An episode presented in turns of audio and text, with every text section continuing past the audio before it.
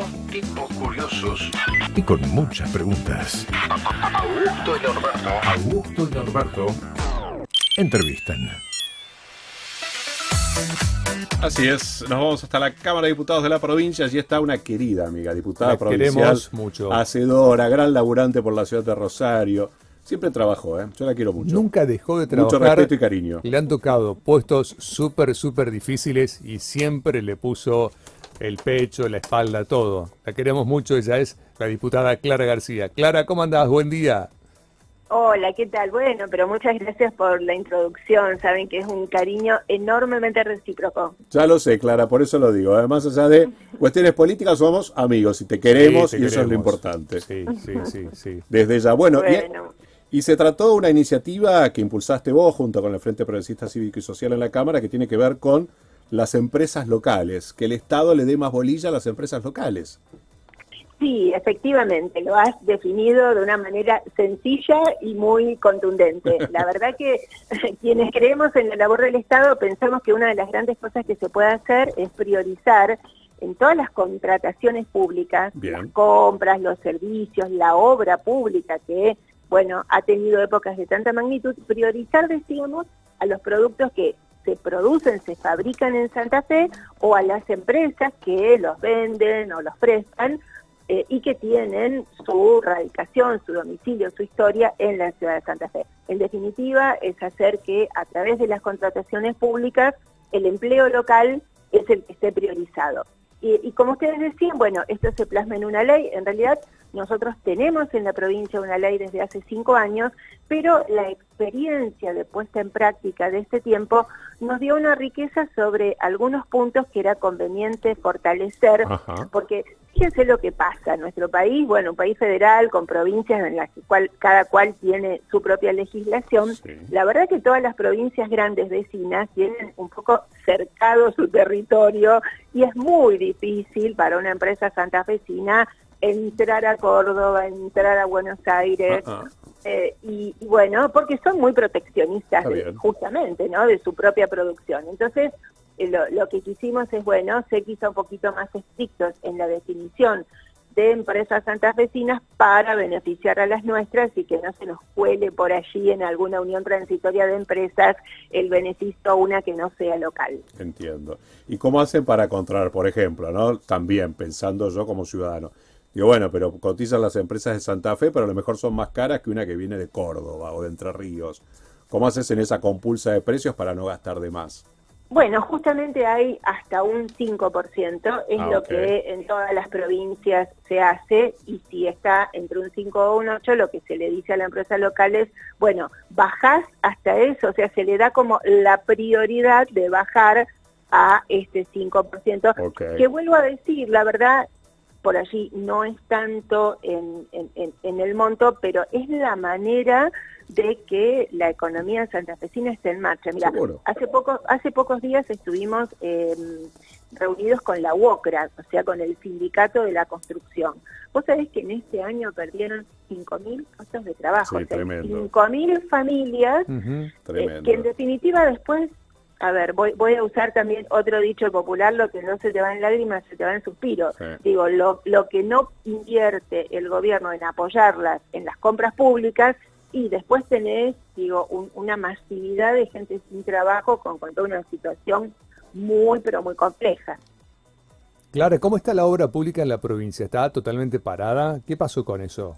está muy parada, Sí. no nunca uno puede decir totalmente, pero a ver, eh, hasta hace pocos meses que teníamos la información, la verdad tengo que decirte que este gobierno no es muy afecto a tener la información No. eh, negativo, puesta- negativo. puesta en las webs, ustedes lo, lo verán, digamos, desde el punto de vista de un comunicador. Mira, por ejemplo, eh, la ley de responsabilidad fiscal te obliga a que todos los meses esté, digamos, colgada, o sea, puesta en la web, Sí, sí. toda la información financiera. Estamos en noviembre y lo último que hay es junio.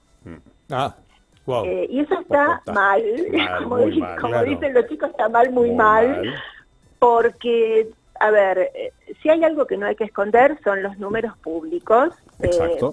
A lo mejor no quieren mostrar que tienen superávit o no quieren mostrar que tienen pla- en plazo fijo. Pero bueno, volviendo a la pregunta. No de lo, la no lo vas a decir vos, lo voy a decir yo. Tienen superávit y tienen plata en los plazos fijos. Ahí está, vos no lo dijiste. Ah, no, no, a ver, y lo digo con, lo, lo digo, Lo decimos con digamos, conocimiento, obvio. Con conocimiento, porque, a ver, nosotros somos un equipo eh, que no somos cualquier oposición, somos una oposición que, que ha tenido experiencia y que tiene re- mucha responsabilidad. Entonces, la verdad que conocemos la gestión pública y cuando uno entra a la cuenta del Banco Central hay que saber hacerlo. Claro. En agosto había 37 mil millones. Mira, para que te des una idea, ¿qué es 37 mil millones? El equivalente a tres masas salariales. Claro. Mm. Decime quién tiene hoy en stock Sí, de para plata pagar en el tres banco. meses de sueldo. Exactamente. Sí, claro. Entonces, es, es de- es absolutamente desproporcionado. Y encima, para hacerse de esos fondos, también se han endeudado, con lo cual encima pagamos intereses Mm. para después tener, bueno, a ver, esto venía por la obra pública y qué decirte, que hasta hace algunos meses que pudimos dar la información, no estaban más de, suponte, el 20% de lo que nosotros veníamos haciendo en el año 2019. Claro, porque me quedé pensando, me quedé pensando, mínimo, Clarita. poco, muy primero, poco. teníamos un gobernador, venimos de un gobernador, más allá de mi cariño personal con Miguel, de verdad, Mm. hiperkinético, casi psiquiátrico, pero desde, el buen sentido. Sí. Un tipo hiperactivo, que no para nunca, que hizo el mayor plan de obras públicas. Bueno, me acuerdo que, por ejemplo, se estaba haciendo toda nueva eh, Newbery, y Newbery Se quedó frenó parada. todo, se frenó todo. Todo, el aeropuerto todo. quedó varado. se El castañino todo. que laburamos tanto con una gala. Castañino de Rosario. La la verdad ampliación que de nos Castañino. da, nos da una pena porque Mucha. cuando uno ve, eh, digo, cuando uno abandona una obra pública, no es que al día siguiente dice, ah, la retomo. Vos No. pensás que la empresa disolvió su obrador, la gente ya no está trabajando, se depreda, se, eh, digamos, degrada por Claro. el aire libre, nada, es como que cuando volvés tenés un montón de costos nuevos. Eh, entonces es sinceramente inentendible que se haya frenado la obra Sí, muy triste. eh, por, por lo que las obras en sí significan para lo vial, para lo hídrico, para la cultura, para lo que fuere, y porque además es trabajo, o sea, es trabajo genuino para mucha gente de la construcción, que mira, te lo dicen los manuales, ¿no? No, Si hay una de industria- manual. si hay, si hay una industria de industrias, es la construcción, Sí. porque una te, te va generando eh, trabajo alternativo, digamos, trabajo encadenado de, de- de la construcción pura, digamos. Así que, no sé, es difícil de entenderlo. Es Bueno, eh, sí, Tú lo has cre- dicho. cre- cre- créeme que es difícil de entenderlo. Sí, bueno, poco- eh, Clara, bronca, fuiste de claro. todo. Fuiste, ahora, bueno, hace un tiempito sos diputada, fuiste secretaria de la producción. Eh, me acuerdo cuando eras secretaria de Servicios Públicos y yo te decía, por Dios, el peor cargo que pudo haberte cargo, tocado. sí. Cargo difícil ser secretario de Servicios Es Públicos. hincha de volei también. Va a las tribunas de Sí, partido de volei y está tipo también, hinchada. también. eh, hace poco y todo eso. he tenido he tenido mis Messi como jugadoras en el Club Gimnasia Esgrima y sí, las iba a ver y a mí hijo en rugby, así que este, yo no he sido muy deportista, pero sí Bueno. traté de que mis hijos lo tuvieran. Miguel hacía remo.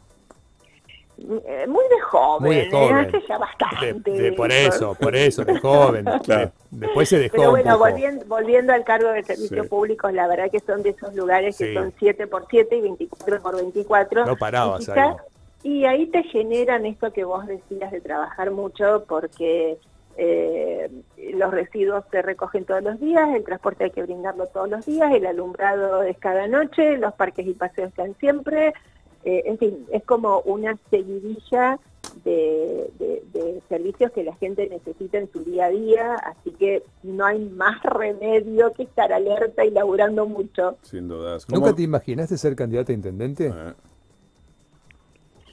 Bueno, quizá en algún momento sí, pero mm, Ah, no eh, que no. creo que he sido creo que he sido útil en otros cargos y estoy muy pero muy contenta de ser diputada. La verdad que ¿Y aprendí estás a tiempo de querer serlo? joven, claro, no, es por la edad, sino Es ella. una digo, chica. ¿Tenés ganas de serlo? Es una chica No, joven. la verdad que no no soy una chica joven. Sí, sos una chica joven. ¿Tenés ganas de ser Este, candidata? No, ni lo pienso. ¿No? No, no, de corazón te digo que no, que No. ni lo pienso. La verdad que estoy re contenta, como te decía, a mí este cargo de ser diputada también me permitió conocer mucho toda nuestra provincia. A veces los rosarinos y rosarinas nos creemos, viste, que como que nuestra ciudad es, o sea, que la provincia es como un rosario más grande. Claro, no, la verdad que hay no, otras no, culturas, definitivamente no, no. otras idiosincrasias eh, diferentes, así que he aprendido mucho y también creo que soy útil en este cargo. Sí, sin lugar a dudas, sin lugar a dudas. Bueno, Clara, un placer como siempre hablar con vos. Verdad. Eh, te queremos un montonazo y bueno, avanzar con este proyecto con todos, porque todas las semanas o cada tanto estás presentando uno nuevo ¿eh? y siempre es aprobado. Bueno. Enhorabuena. Bueno, muchas gracias. La verdad que sí, fue una sesión esta interesante porque además aprobamos otro proyecto que no tiene nada que ver con esto que es el de los derechos de las personas LGTBI, Ah, sí. que lo, lo trabajé junto a dos colaboradores míos muy, pero muy queridos y la verdad que me siento eh, orgullosa de que se dio media sanción, así que ojalá se haga ley. Te hago una pregunta, Clara. eh, ahora que salió el cupo femenino, ¿no? Fue aprobado. Eh, que era ahora. La ¿no? paridad. Claro, la, La paridad, paridad. perdón, la paridad, la paridad, Sí. perdón. Eh, pues es que a mí me sorprende que eh, en- eh, no hay ningún diputado, ni diputada, ni, ni intendente, ni senador que sea del colectivo LGTBI. Eh, es cierto y creo que también es un gran avance y mira, yo lo dije en mi presentación y la verdad que me dio mucha emoción, me, me reía sola porque me dio mucha tos, ustedes que saben qué pasa, qué pasa con el manejo de la voz cuando Sí. uno se emociona, eh, porque en mi equipo trabaja Pamela Rochi, que es una mujer trans, Sí. y de hecho es la primera persona trans empleada en la Cámara de Diputados y Diputadas, lo cual también me da mucho orgullo Ah, mira. porque hicimos historia con esto. Ah, mira, no sabía, no sabía eso. Bueno, felicitaciones. Sí, la verdad que sí, una colaboradora entrañable, una militante obviamente. Ella había trabajado con Esteban Paulón en la Secretaría de Diversidad claro. Sexual, caminaron toda esta provincia, la patearon, eh, y bueno, es un orgullo contarla en mi equipo. Claro Bueno, que sí. bueno, Clara, Clara, querida, beso enorme, que estés muy bien. Buena beso semana. grande, gracias. Te chau, queremos, chau, beso. semana, gracias, igual, chau. chau, chau. La diputada Clara García en diálogo con nosotros. Presentó Shandong, Argentina. Shandong, Argentina.